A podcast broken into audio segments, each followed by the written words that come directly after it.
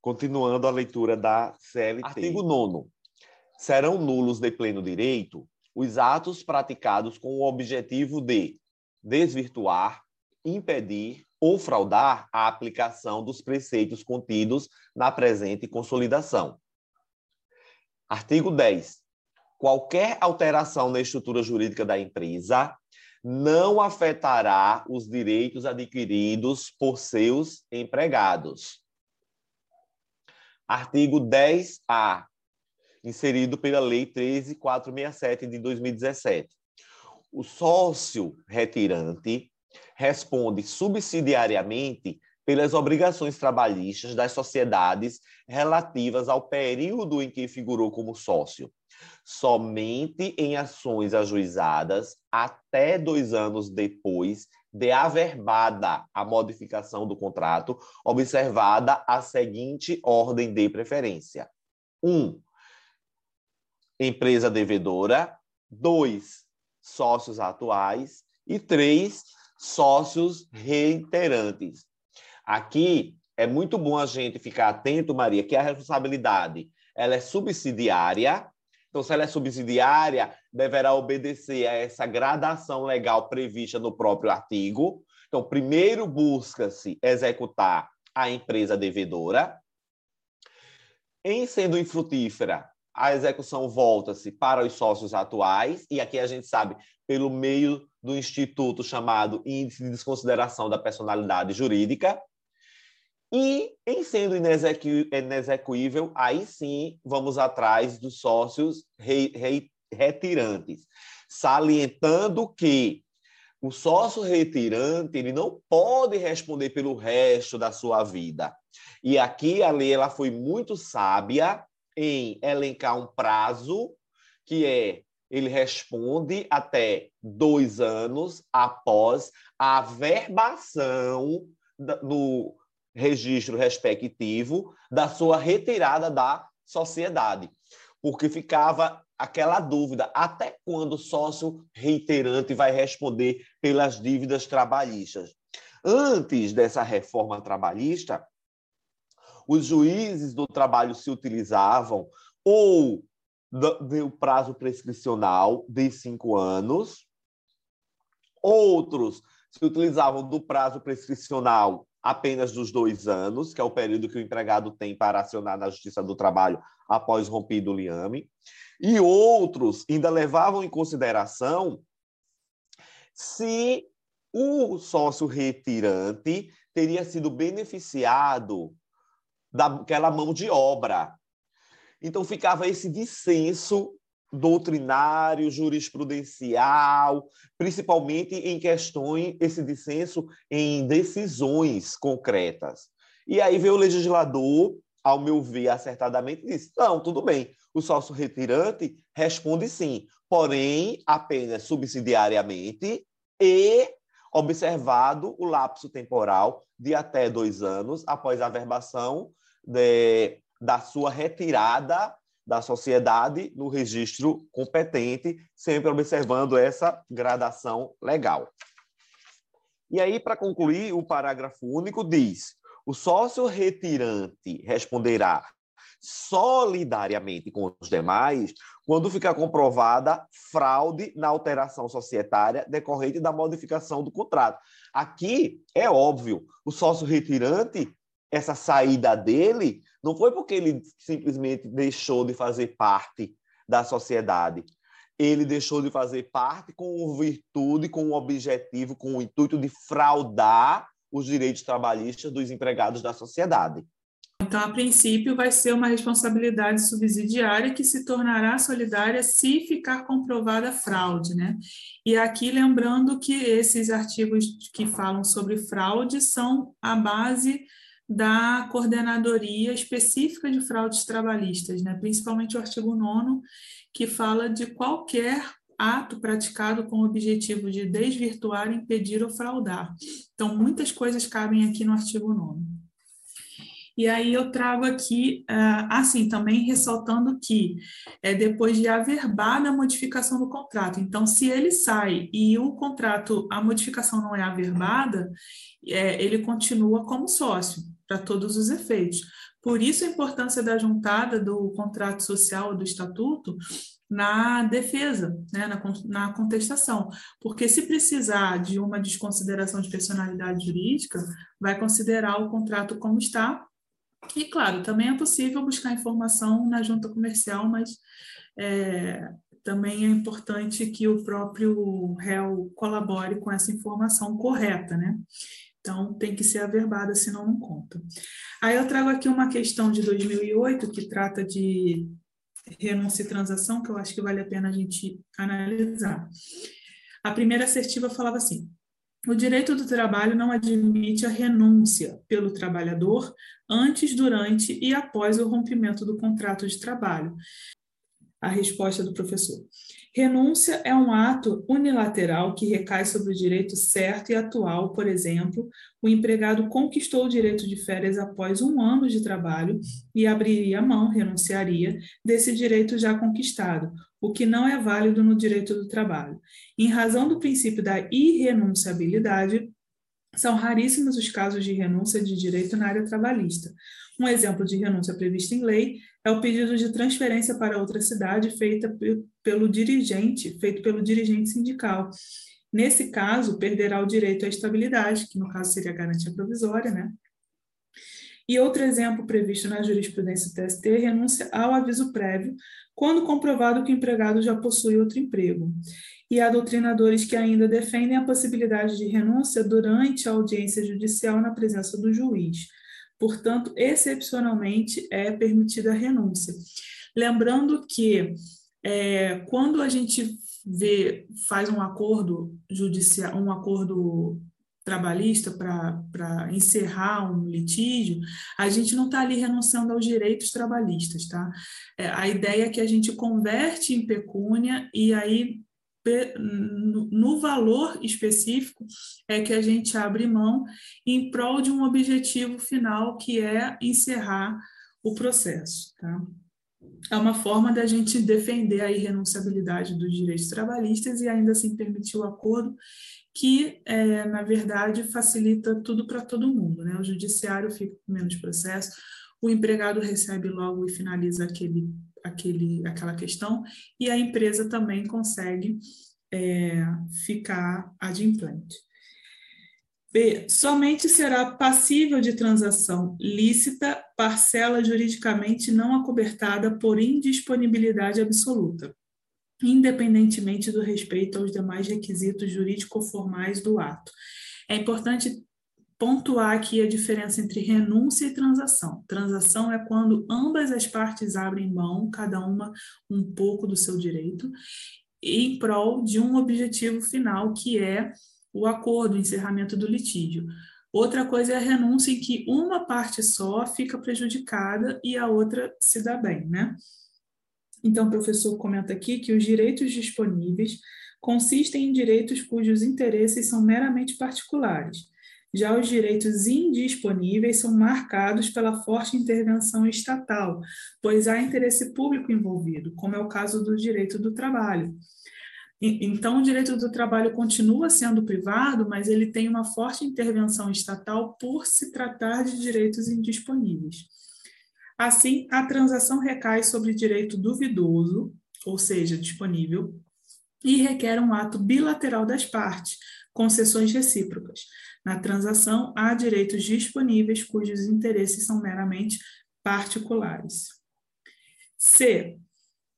De acordo com o entendimento uniforme do Tribunal Superior do Trabalho, o direito ao aviso prévio é irrenunciável pelo empregado.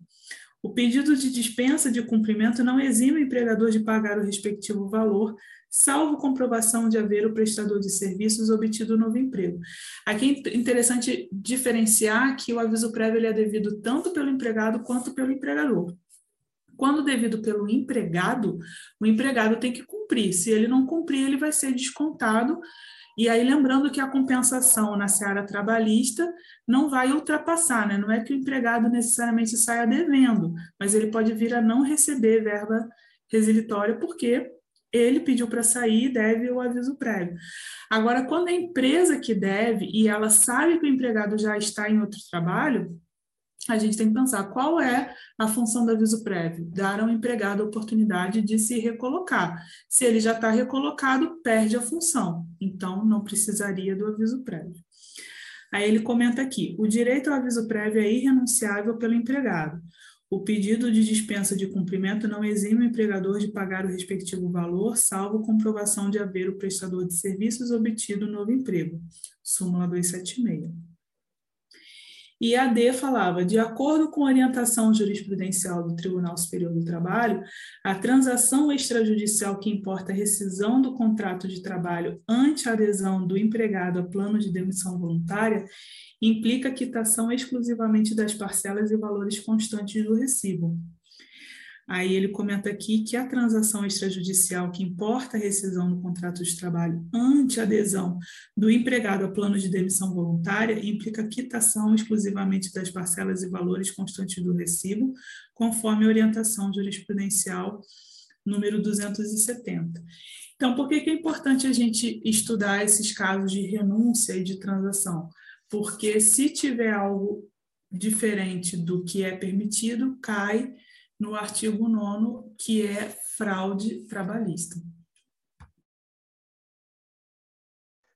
E aí, Maria, aproveitando essa questão dessa diferenciação que tu estás fazendo sobre renúncia e transação, é, Godinho ele fala da, dos direitos trabalhistas de é, indisponibilidade absoluta e de indisponibilidade relativa. E ele diz que quando se trata da indisponibilidade relativa, existe a possibilidade dessa renúncia. Por exemplo, é, horas extras. Você, empregado, trabalhou duas horas extras. O que é que o empregador deve fazer? Ou remunerar essas duas horas extras, com um acréscimo de no mínimo 50%, tal qual estatuído pela Constituição, ou, se houver um acordo prévio, ainda que tácito, compensar essas horas extras.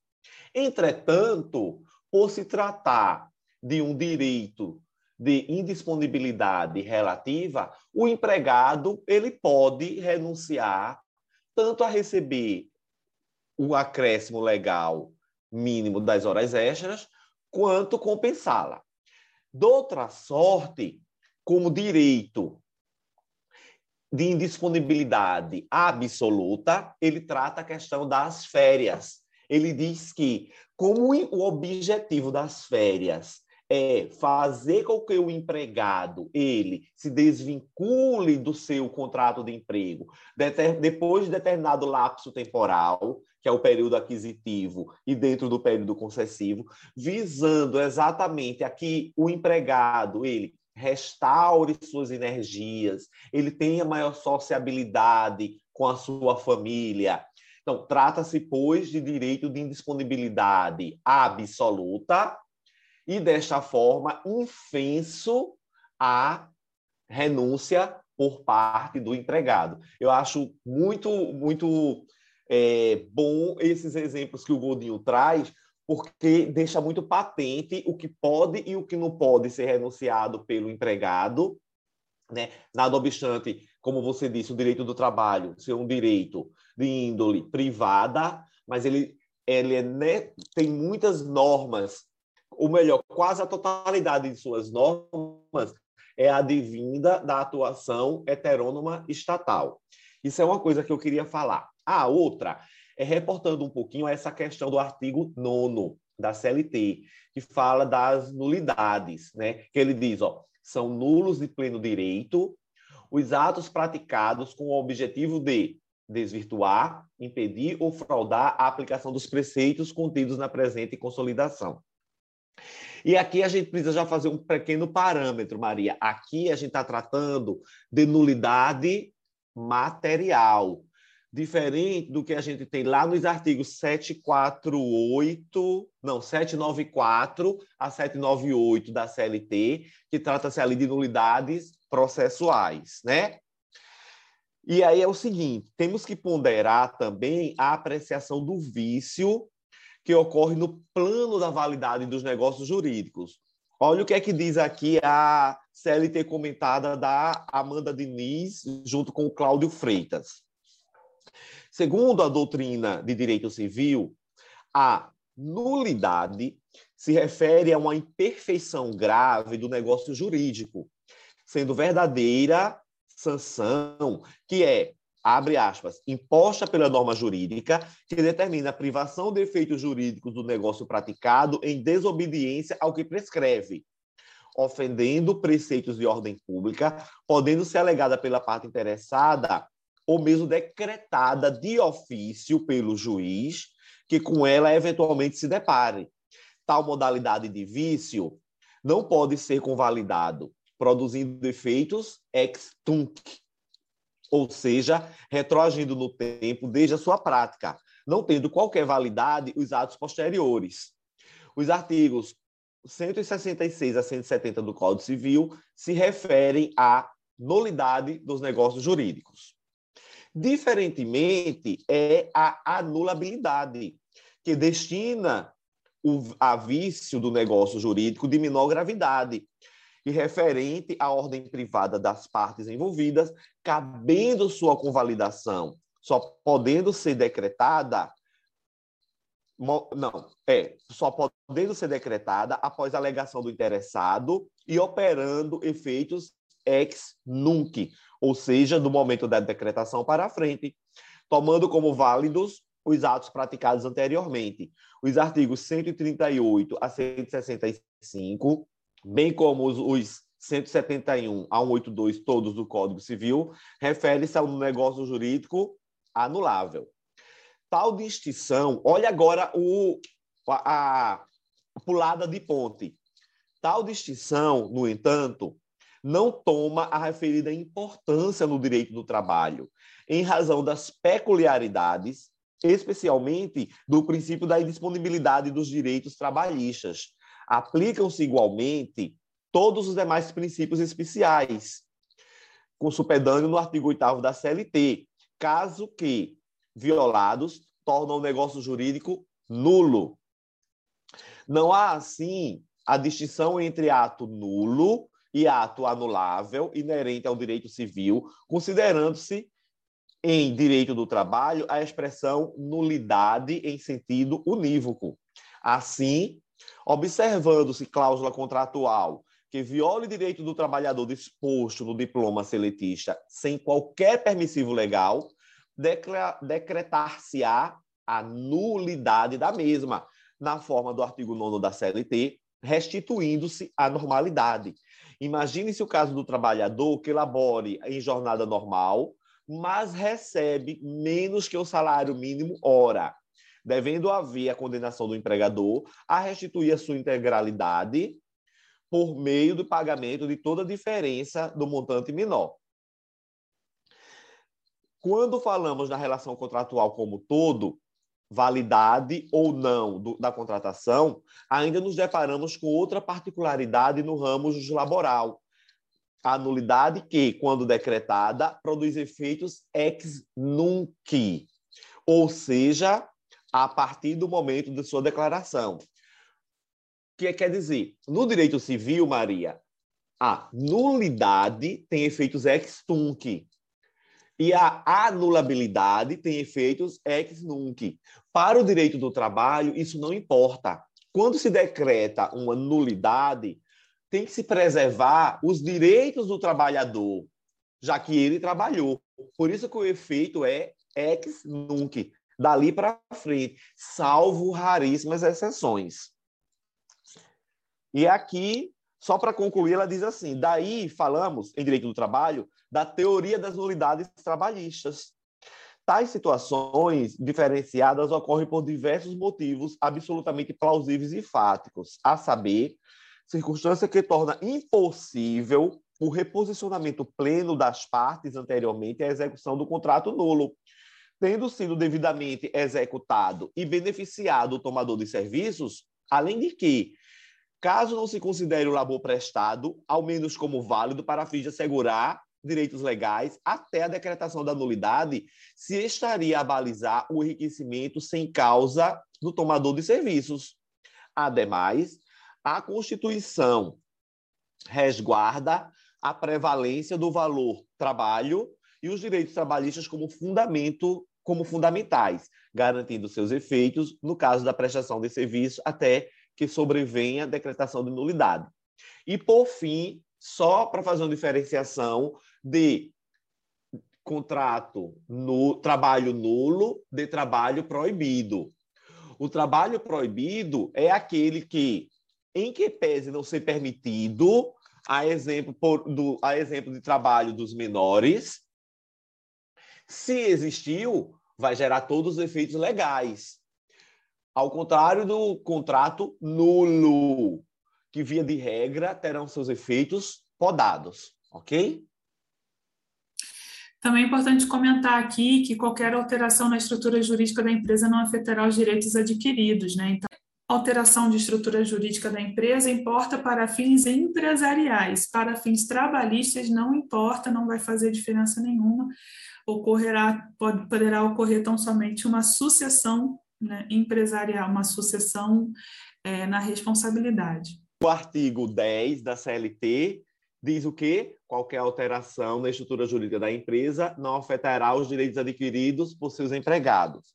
A seu turno, o 448 diz a mudança na propriedade ou na estrutura jurídica da empresa dos respectivos empregados.